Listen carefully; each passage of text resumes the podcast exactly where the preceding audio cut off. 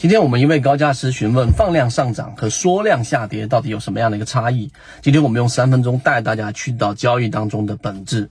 首先，放量上涨跟缩量下跌这句话，你真正的理解应该进入到下一层，就是什么叫做放量？放量就是巨大的分歧，产生巨大分歧的上涨和极小分歧的。下跌，这就是放量上涨跟缩量下跌了。这句话大家好好去捋一捋。那明白这句话的本质含义之后，才能去更好的让我们在交易过程当中倾向于更理性。第二点，放量上涨，那产生巨大分歧的上涨，在不同的环境下有不同的理解。我们可以给给大家去做一个分类。首先，在下跌过程当中，当一个标的跌到了一个可能超跌位置，或者底部位置，或者中低位位置。它一旦发生放量的上涨，这个时候说明什么？说明原有的一致性，就大家都不看好这个标的，然后大家都是没有什么多大分歧的，这个标的不好，所以持有这个股票的标的的这些散户，要不就是被套。对吧？那新进这个市场的资金呢，又不愿意去更多的买入，因为认为它还没到底，所以这种一致性都是不看好这个标的，就缓慢缓慢的下跌。当它达到底部的时候，为什么产生巨大的分歧了呢？这个原因有很多种，例如说产生巨大的利好，例如说这个标的出现了某种形态上技术分析的利好。对吧？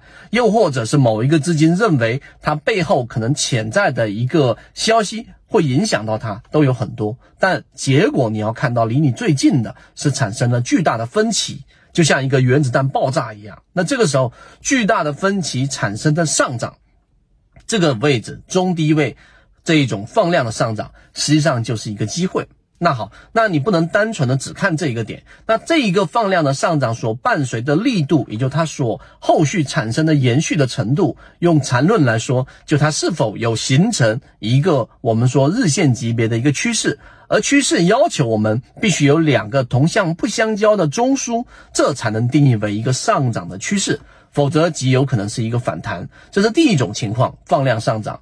第二种情况呢，就当一个标的遇到了一波上涨，一个波峰，遇到前高。那这个前高就是我们常说的抛压，这个时候放量上涨意味着什么？意味着还是刚才我们所说的产生了巨大的分歧。那这个分歧一旦产生，就意味着有大量的资金涌入，同时有大量的卖盘在产生。那这个时候卖盘是什么？是前面短线获利的交易者，而买盘是什么？可能是游资或者新增量的资金。但不论是哪一种，这种突破放量突破放量上涨是好的。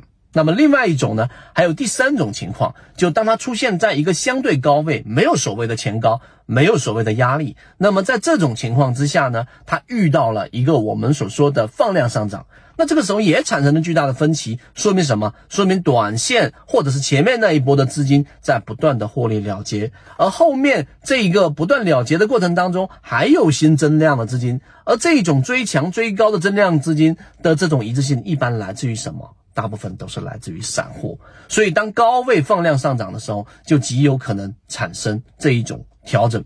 所以我们今天只讲了放量上涨。如果大家对于这一个呃话题很感兴趣，我们下一个视频点赞量达到一定数量，我们会进入到下一个视频，就是我们说的缩量下跌到底怎么理解。好，今天讲这么多，和你一起终身进化。如果你想知道这些内容，并且想进一步的去了解，由于平台原因。公众号的位置是老莫财经，可以互相转告一下就可以了。